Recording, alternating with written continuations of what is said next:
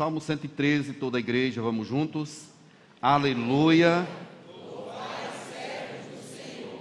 Louvai o nome do Senhor.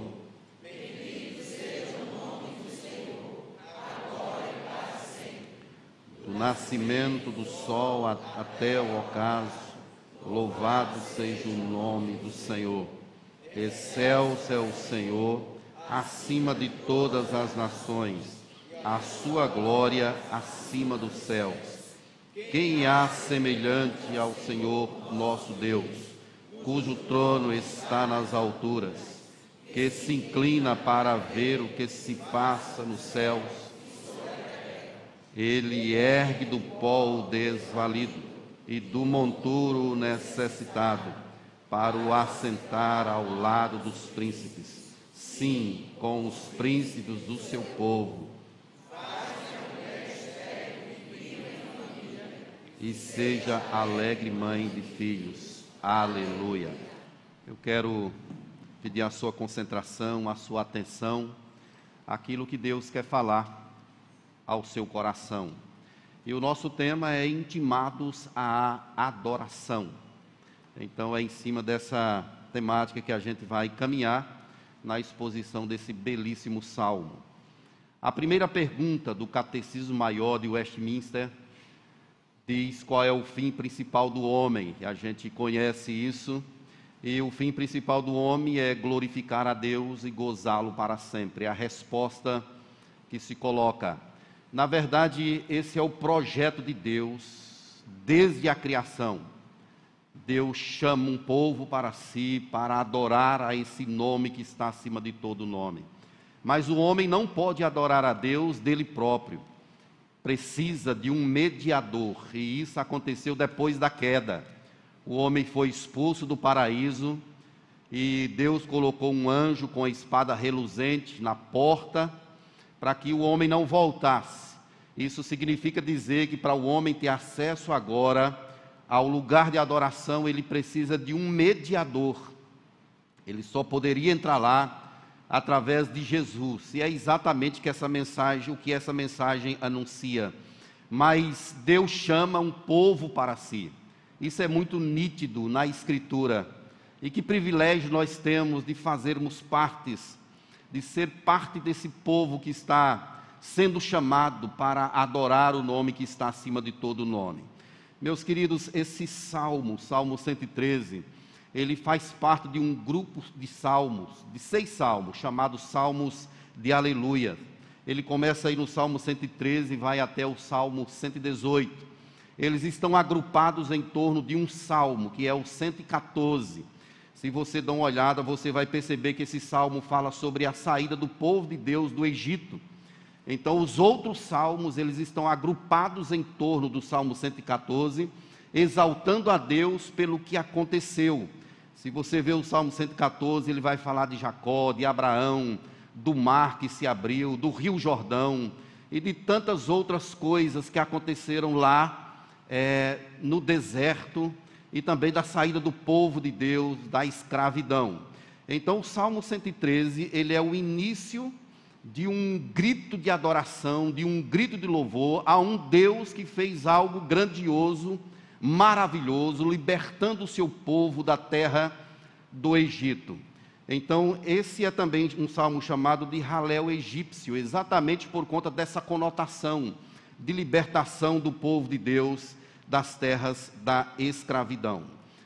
Os judeus cantam esse grupo de salmos, ou esse agrupamento de salmos, nas, nas grandes festas que eles celebram, Pentecostes, é, tabernáculos e especialmente na festa da Páscoa. Esses dois primeiros salmos, 113 e 114, ele é cantado antes da Páscoa. E depois da Páscoa canta-se é, os outros salmos, 115, 116, 117 e 118. É interessante que os evangelistas relatam que Jesus cantou um hino, ou Jesus cantou, seria a colocação melhor na tradução lá. Jesus cantou. E é provável que Jesus tenha cantado esses hinos, ou estes salmos, 115, 116, 117, 118, porque ele faz isso depois da celebração da Santa Ceia. Mateus capítulo 26, verso 30, retrata sobre esse momento em que Jesus cantou. Vejam que esse salmo ele começa com a palavra aleluia e também termina com a palavra aleluia. Essa palavra ela é composta de duas raízes, halel e iá. Halel é adoração, é aleluia, é elogiar. E Iá é uma raiz abreviada da palavra Iavé. Então, o que teríamos aqui nessa palavra aleluia é elogie a Deus, ou então exalte o Senhor, adore ao Senhor. Então, nós vamos entrar no salmo e ver o que Deus quer falar ao nosso coração sobre essa questão da intimação à adoração. Eu fui chamado para isso, você também foi chamado para adorar. Então, o que nós percebemos aqui, a princípio, nos três primeiros, primeiros versos do Salmo, é essa convocação, esse chamado de Deus para que nós lhe adoremos o nome. Veja que ele começa, aleluia, louvai servos do Senhor. Essa palavra servos é uma alusão aos sacerdotes e levitas, que eram chamados para representar o povo na adoração. Mas não é somente para eles, sacerdotes e levitas. O chamado é para que todo o povo adore o nome do Senhor. É como está em Êxodo, capítulo 19, verso 6: Vós me sereis reino de sacerdotes, nação santa. A primeira carta de Pedro amplia esse sentimento de sacerdócio e diz assim: Vós, porém, sois raça eleita, sacerdócio real, nação santa povo de propriedade exclusiva de Deus, a fim de proclamar as virtudes daquele que vos chamou das trevas para a sua maravilhosa luz. A ideia é que Deus chamou um povo, uma nação, um povo que está tipificado nas, nos mais variados segmentos, culturas, de toda língua, diz o texto, povo, nação, é a expressão de um chamado de Deus para um povo que lhe adore o nome em espírito e em verdade. O chamado para adoração não está restrito a um grupo seleto de pastores, sacerdotes, bispos, apóstolos. A visão de Deus é a visão de sacerdócio universal, aonde um não é mais importante do que outro, onde todos igualmente são chamados para glorificar, exaltar, o nome do Senhor. Um povo que não, é, não tem celebridades. Um povo que é chamado de forma igual para celebrar a grandeza e o poder do Senhor. Quando o autor dos Hebreus, aos Hebreus escreve a sua carta, no capítulo 13, verso 15, ele fala: Por meio de Jesus, pois ofereçamos a Deus sempre sacrifícios de louvor, que é o fruto de lábios que confessam o seu nome. Então vejam que precisa de uma intermediação. Você não pode chegar a Deus de si próprio. Não há como o homem ir até o local de adoração e por ele mesmo oferecer culto ao Senhor. Deus só aceita sacrifícios de louvor, adoração, que contém ah, o respingo do sangue do seu filho precisa ter essa conotação de mediação através de Jesus. Do contrário, Deus não aceita o louvor. Então nós devemos entrar no Santo dos Santos, não pela nossa força, porque não conseguimos, mas através do novo e vivo caminho que é Jesus. E graças a Deus que nós o temos em nosso coração. Amém, igreja? Que bênção! Podemos entrar para um local de adoração na certeza de que Jesus está conosco, que Ele nos conduz até lá. E juntamente com Ele nós podemos tributar a Deus honras, glórias e louvores.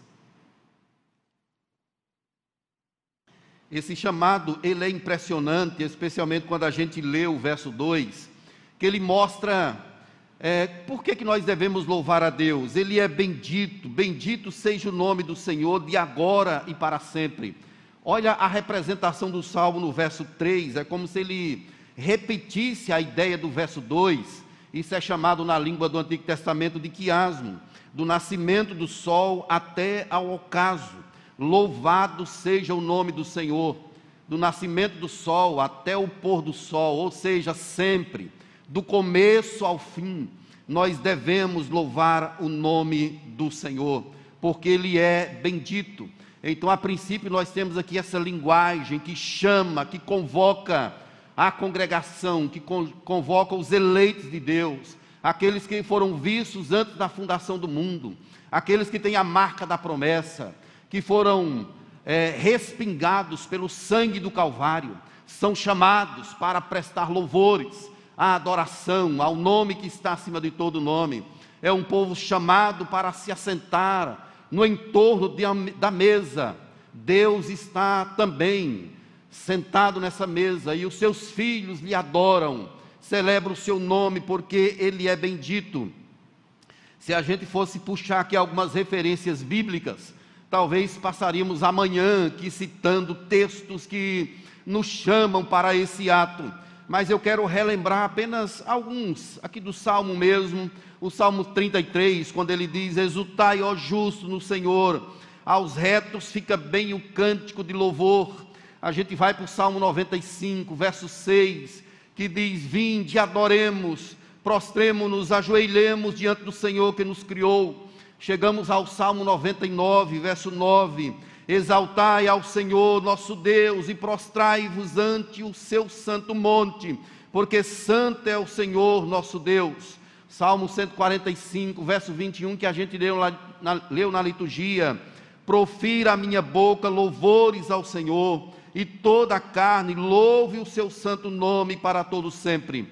Chegamos então ao final do saltério, Salmo 150, quando ele diz assim: Todo ser que respira, louve ao Senhor. É o chamado de Deus para mim e para você. Você que foi alcançado por graça, foi chamado por esse grande nome. Que privilégio você tem, que graça maravilhosa. Quem somos nós para estarmos diante do grande Eu Sou, do Deus vivo, supremo, exaltado, esse é o foco principal da missão de Deus na terra. Está acima de tudo.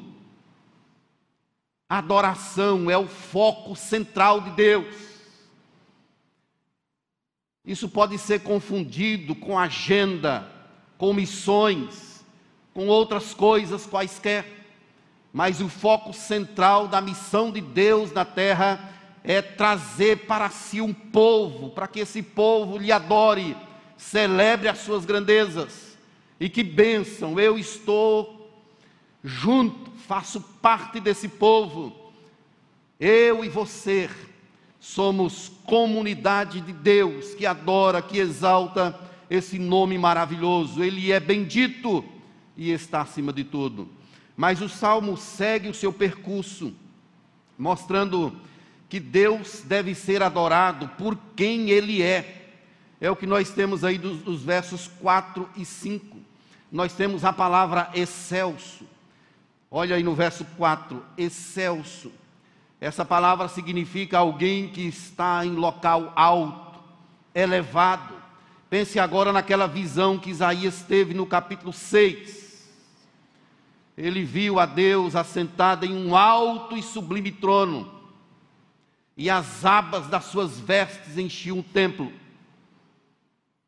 Esse é o nosso Deus, excelso, está elevado acima de tudo e de todos.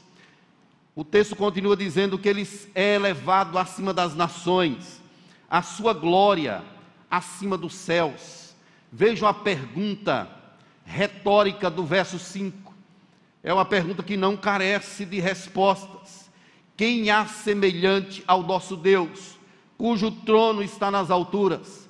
Ele já diz que Deus é exaltado acima dos céus, que Deus é exaltado acima das nações, que o seu trono está acima de todos. Agora ele pergunta de forma retórica: quem é semelhante ao nosso Deus?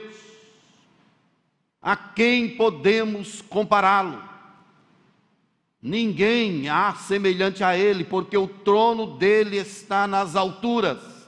Isso significa que ele é o rei absoluto dos céus e da terra. Ele é incomparável em poder e glória. Às vezes, meus queridos, podemos conceber a falsa realidade de que há um poder dual no mundo que vive brigando, Deus e Satanás. Não existe essa visão quando a gente olha para a Escritura. Rei só existe um, Deus. O seu reino é o de todo sempre incomparável em poder e glória. O reino de Satanás é um minúsculo local passivo dentro de um grande reino ativo, soberano, cujo rei está sentado no seu lugar de glória e exaltação. João Calvino dizia que Satanás é como um cão. Quando Deus bate o pé, ele coloca o cabo entre as pernas e sai gritando. E é exatamente essa a conotação bíblica. Não existe um poder duplo que vive brigando entre si. Deus é o Rei absoluto. E tudo que se passa na terra e no céu é governado por Ele. Nada acontece, nada se move do lugar sem que Ele saiba, sem que Ele veja, sem que Ele permita. Ele é soberano sobre os seres animados e inanimados sobre todas as coisas. Ele é o rei incomparável. Por isso que o salmista pergunta aqui: quem é, quem há semelhante ao Senhor? Ninguém. Ele é absoluto. Quando Moisés é chamado para ir ao Egito, Moisés está talvez sentindo o peso dessa responsabilidade, e ele pergunta a Deus: e se o povo perguntar quem foi que me enviou? Deus então diz a ele: Olha, Moisés, se alguém perguntar isso para você, Êxodo 3,14, diga: Eu sou o que sou. Disse mais: Assim dirás aos filhos de Israel: Eu sou, me enviou a vós outros. Eu sou é a totalidade da divindade. É o braço de Deus que se ergue para libertar o seu povo. Eu sou é o Rei absoluto, é o dono de tudo, é aquele que comanda, é aquele que escreve a história. Diga que eu sou, te enviou. E é exatamente isso, meus irmãos. O profeta Isaías, no capítulo 40, verso 25, o próprio Deus faz uma pergunta: A quem me comparareis para lhe ser para que ele seja igual. A quem me comparareis? Faraó? Ciro? Nabucodonosor? Ou outro qualquer? Ele é soberano, Senhor dos céus e da terra. O seu trono está nas alturas. Meus queridos, isso traz uma paz ao nosso coração. Nós temos essa convicção de que não estamos servindo a um Deus que se quebra, que se perde. Não estamos servindo a um Deus que cresce ou decresce. Nós estamos servindo aquele que é o mesmo ontem, hoje e será para sempre. O Deus imutável. Agindo Deus, quem impedirá? Basta uma palavra dele e os montes se movem. Ele é Deus. E por isso o salmista pergunta, mostra aqui que nós devemos exaltá-lo pelo que ele é. Mas o texto segue mostrando que nós somos intimados a adorar ao Senhor, e isso deve ser feito pelo que ele fez e também pelo que ele faz. São os versos 6 a 9 aí do nosso salmo, mostra claramente isso. E o que foi que Deus fez? Veja como ele é maravilhoso. Ele está sentado nas alturas. Ele é rei sublime. Mas o verso 6 diz que ele se inclina para ver o que se passa nos céus e sobre a terra. Isso diz respeito à transcendência e imanência de Deus. Ele está separado da sua criação. Ele é distinto, incomparável. Mas ele se revela, ele se mistura. Ele se faz presente. Isso é algo grandioso, meus irmãos, que mostra o Deus a quem nós servimos. Ele não está alheio distante, indiferente, ele não está apático às coisas que acontecem na terra, ele está aqui, e essa expressão inclinar é a, como se ele se prostrasse, significa alguém que está alto e se baixa, se queda para ver o que se passa. Então vejam que ele está exaltado em um trono sublime, mas é alguém que tem os olhos aqui, que contempla aquilo que nós fazemos, que contempla aquilo que se passa aqui na terra. Esse é o nosso Deus. Ele não deu corda a um relógio e deixou por si só. Se há um relógio, há um relojoeiro que comanda, que cuida, que está presente, que está perto, que se deixa conhecer, que se revela. O salmista diz que a intimidade desse Deus é para aqueles que o buscam. O Salmo 40 é também um salmo que revela essa realidade.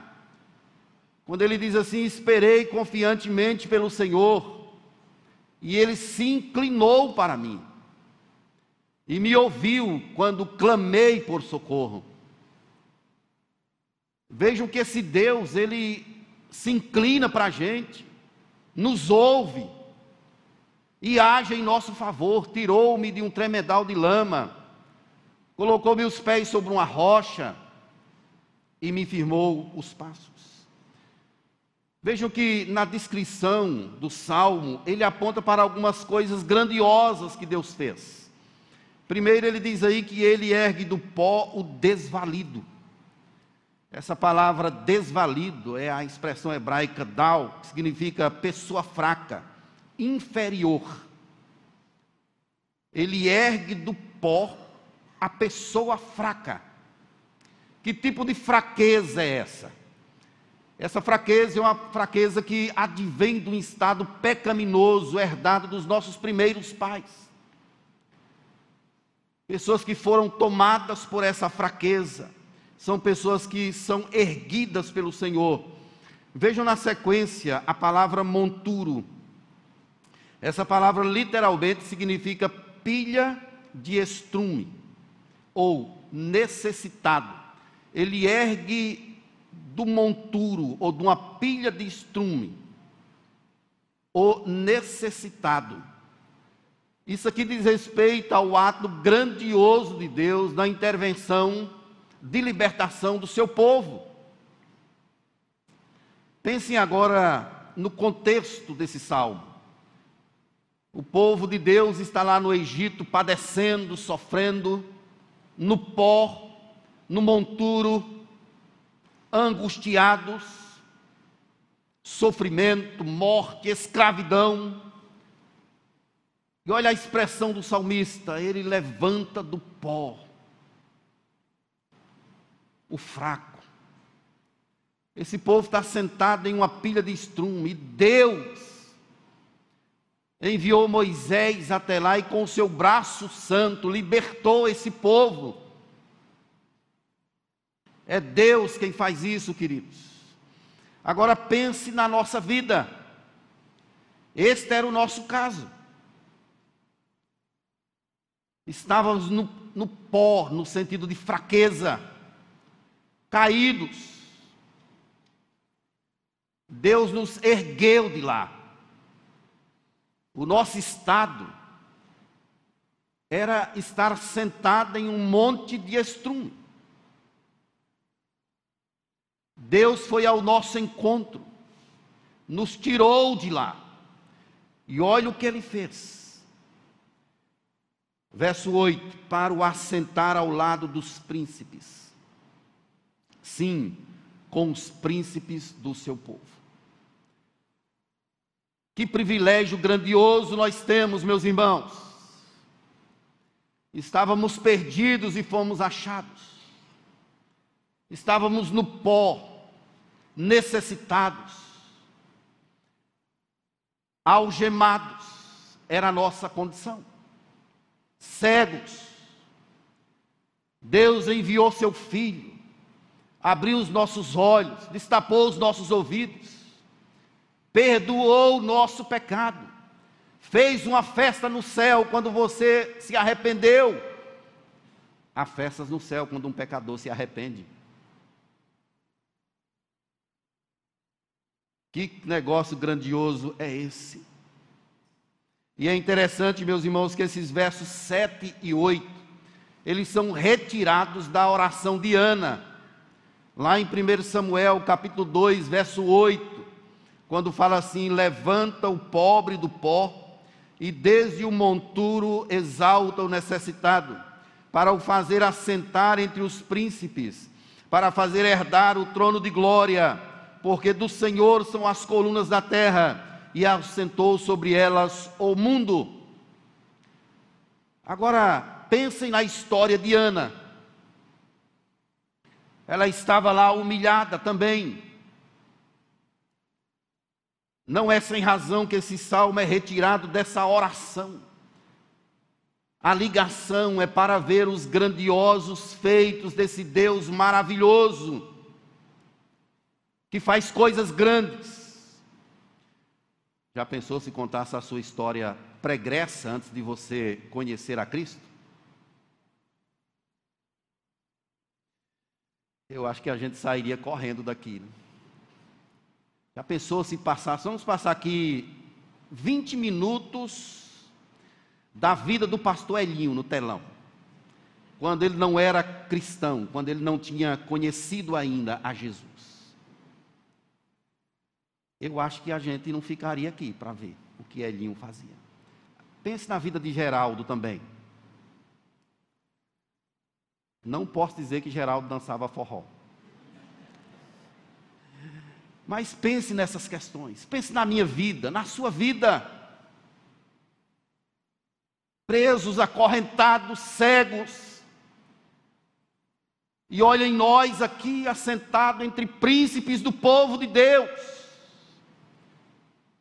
Sabendo nós que não há mais condenação nenhuma, porque Cristo perdoou o nosso pecado. Deus fez algo tremendo por mim e por você ainda mais enviando o seu filho Jesus para morrer em nosso lugar. Tem uma história bem clara sobre isso, que é uma pessoa no Antigo Testamento chamado Mefibosete. Ele era filho de Jonatas, neto do rei Saul. Era aleijado de ambos os pés. Morava distante, sofrendo, um lugar árido quando Davi assume o trono, Davi diz assim: tem alguém da família de Saul e de Jonatas? E uma pessoa chamada Ziba diz: tem um filho dele, só que é aleijado dos pés. Mas o costume dos reis nessa época era matar toda a posteridade do rei anterior, para que ninguém reivindicasse o trono. Olhem a bondade de Davi ele envia Ziba a Lodebar. Ziba vai a esse lugar, enfrenta o deserto e consegue localizar Mefibosete. Quando ele chega, ele diz assim: ele se prostra diante do rei, achando que ele vai morrer. E o rei diz a ele: Olha, Mefibosete, eu vou te dar todas as terras do teu pai e do teu avô. Vou te devolver tudo. E outra coisa, você vai sentar na minha mesa e vai se alimentar todos os dias aqui dessa mesa. Esse é exatamente o retrato do que Deus fez com a gente. Deus mandou seu filho para nos buscar de lugares desérticos, áridos, sem vida, e nos trouxe para a sua mesa. Um retrato disso no Novo Testamento é o filho pródigo, Lucas 15, 22 a 24. É um pai que espera o filho, e o pai então diz, quando ele chega, trazei a melhor roupa, vestiu, Ponde-lhe um anel no dedo e sandália nos pés, trazei um novilho cevado, comamos e regozijemo-nos, porque meu filho estava morto e reviveu, estava perdido e foi achado. Tem celebração, tem roupa nova, tem anel no dedo, tem sandália nos pés, tem regozijo, porque alguém estava perdido e foi achado, estava morto e reviveu. É Deus retratando aquilo que aconteceu comigo e com você. Ele ergue do pó o desvalido, do monturo necessitado, e o faz assentar entre príncipes, com príncipes do seu povo. Mas o texto nos leva ainda a uma outra questão.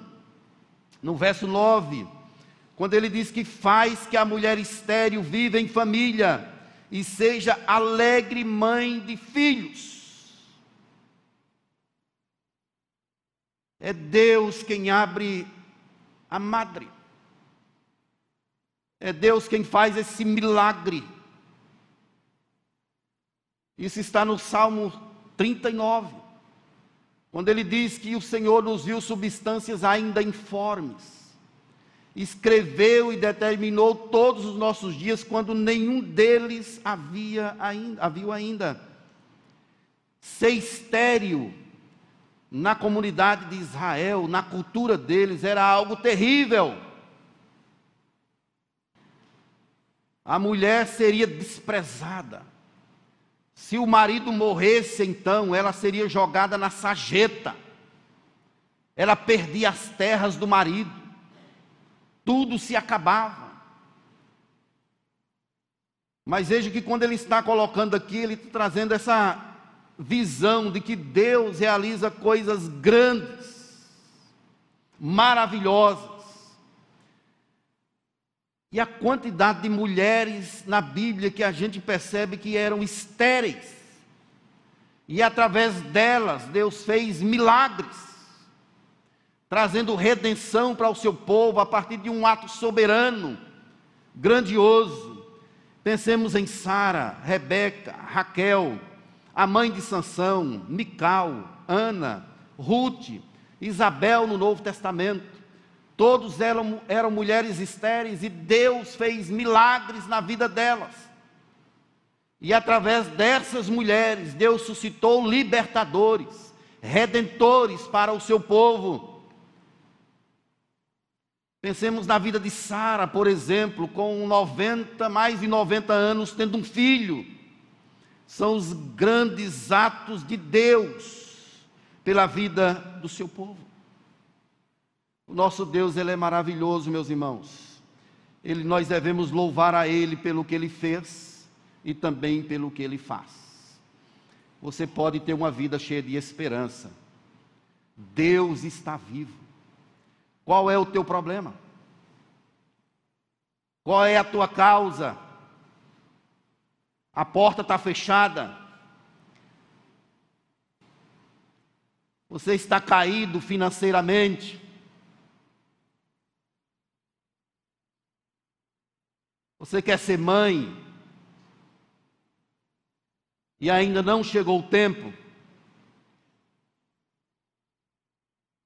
qual é o seu problema?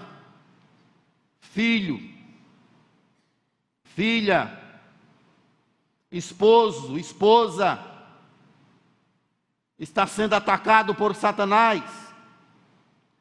Eu quero dizer a você, em nome de Jesus, que você tem um Deus que é maior do que todas as coisas, um Deus que opera maravilhas. Ele é o mesmo de ontem e de hoje e será para todos sempre. Viva com esperança. Viva com esperança. Deus não está morto. Ele não deixou de operar no mundo. Ele não está distante, ele vê todas as coisas. Ele tem ouvido a sua oração. Ele sabe do seu clamor, da sua angústia. E se lembre que Ele é poderoso para fazer infinitamente mais do que tudo o que pedimos ou pensamos, conforme o seu poder que opera em nós. Ele é o Deus que faz coisas grandes, para a glória, honra e louvor do seu nome. Nada é impossível para o nosso Deus. Ele pode quebrantar corações de pedra por isso que você não pode perder a esperança. Ele pode abrir portas que estão fechadas. Se Ele quiser, Ele pode abrir, abrir o teu ventre, conceber crianças. Ele pode ouvir a sua oração e atender segundo a sua grandeza, segundo a sua bondade e vontade soberana. O que eu quero dizer é que Deus está aqui e que nós precisamos viver com esperança de dias melhores, de tempos melhores. Ele é o Deus que pode todas as coisas. Coloque a sua causa no altar de Deus, em nome do Senhor Jesus. Espere confiante pelo Senhor. Clame a Ele, e Ele vai se inclinar. Ele vai se inclinar para ver o teu coração, para ver a tua necessidade e responderá conforme a sua soberania incomparável. Marcos capítulo 10, verso 46, fala a respeito de uma pessoa chamada Bartimeu. Eu gosto muito dessa história. É um cego, é alguém que não tem esperança, é alguém proscrito, rejeitado, ele vive na sarjeta, é alguém que é excluído da comunidade, e de repente ele escuta que vai passando Jesus, ele já tinha ouvido falar sobre Jesus, e Bartimeu então se dá a gritar, dizendo: Jesus, filho de Davi, tem misericórdia de mim. E ele gritava cada vez mais alto. Jesus, filho de Davi. Quando ele chama Jesus de filho de Davi, ele está evocando a aliança, o pacto. E Jesus, que é Deus, quando ele ouve a expressão, ele se lembra do pacto, da aliança de Deus em resgatar seu povo. E Jesus mandou chamar a Bartimeu. E a pessoa que vai chamar Bartimeu, olha, fica tranquilo, Bartimeu, se alegre, porque ele está te chamando. Quando Bartimeu chega perto de Jesus, Jesus pergunta a ele: O que foi? O que queres que eu te faça? E Bartimeu diz que eu torne a ver. Marcos 10, 52: Que queres que eu te faça? Mestre, que eu torne a ver. Jesus disse: Vai, a tua fé te salvou e imediatamente ele passou a ver. Esse é o Deus diante de quem nós estamos. O Deus que escuta, que vê, que sabe do que se passa em nosso coração. As palavras desse salmo apontam para um caminho que pode dar acesso a Deus. Esse caminho é a pessoa bendita de Jesus Cristo, Senhor da nossa vida. Eu quero que você clame nessa manhã. Jesus, filho de Davi, tem misericórdia de mim. Diga o seu problema a Jesus. Exalte o nome dele, adore com toda a sua força pelo que ele fez, pelo que ele é capaz de fazer. É o momento da gente adorar ao Senhor, através de Jesus Cristo, Senhor da nossa vida. Qual é o fim principal do homem? Adorar a Deus e gozá-lo para sempre. Esse é o meu chamado, é o seu chamado. Nós somos intimados a isso e devemos nos considerar como pessoas privilegiadas. Você tem feito isso? Tem adorado verdadeiramente ao Senhor? Adorar não significa apenas cantar. Não significa apenas estar no meio de uma comunidade, no meio da congregação. Há exemplos na Bíblia de pessoas que tentaram se achegar a Jesus para adorá-lo e foram rejeitados. Para adorar a Deus, precisamos de Jesus. É por isso que você precisa entregar a sua vida a Ele. Porque sem Jesus você não vai conseguir adorar o Senhor. Você não vai encontrar Jesus nos livros. Você não vai encontrar Jesus estudando, crescendo financeiramente. Você vai encontrar a Jesus se você se humilhar pela graça de Deus, confessá-lo que Ele é o Senhor da tua vida. Aí um portão, uma porta se abre na sua vida e você é chamado a passar por ela e tributar honras, glórias e louvores a Jesus Cristo. Só é possível adoração através de Cristo. Fora dele o homem não consegue adorar, ainda que cante bonito, ainda que levante as mãos, ainda que dance, que pule, que celebre Adoração não é isso. A adoração acontece em nosso coração. Pode ser externalizada de formas variadas, mas ela acontece primeiramente na alma. É isso que Jesus diz à mulher samaritana: Deus procura adoradores, que lhe adorem em espírito e em verdade.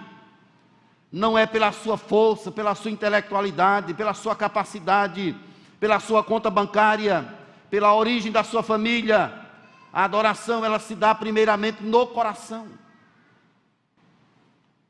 E o nosso coração, para ser um coração adorador, precisa desse alcance da graça em Jesus Cristo.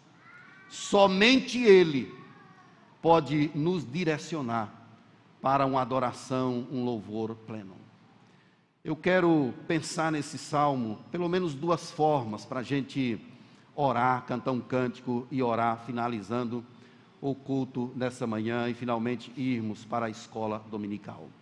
Eu fico pensando no grande privilégio que é para nós adorar ao Senhor. Olhem diante de quem nós estamos, o grande eu sou, o Deus e Senhor da história, aquele que pegou as águas do oceano e colocou na palma da sua mão aquele que mede os céus a palmo. É esse mesmo diante de quem nós estamos. Que honra, que glória para mim e para você. Talvez você possa olhar agora para o seu coração e dizer assim: quem somos nós?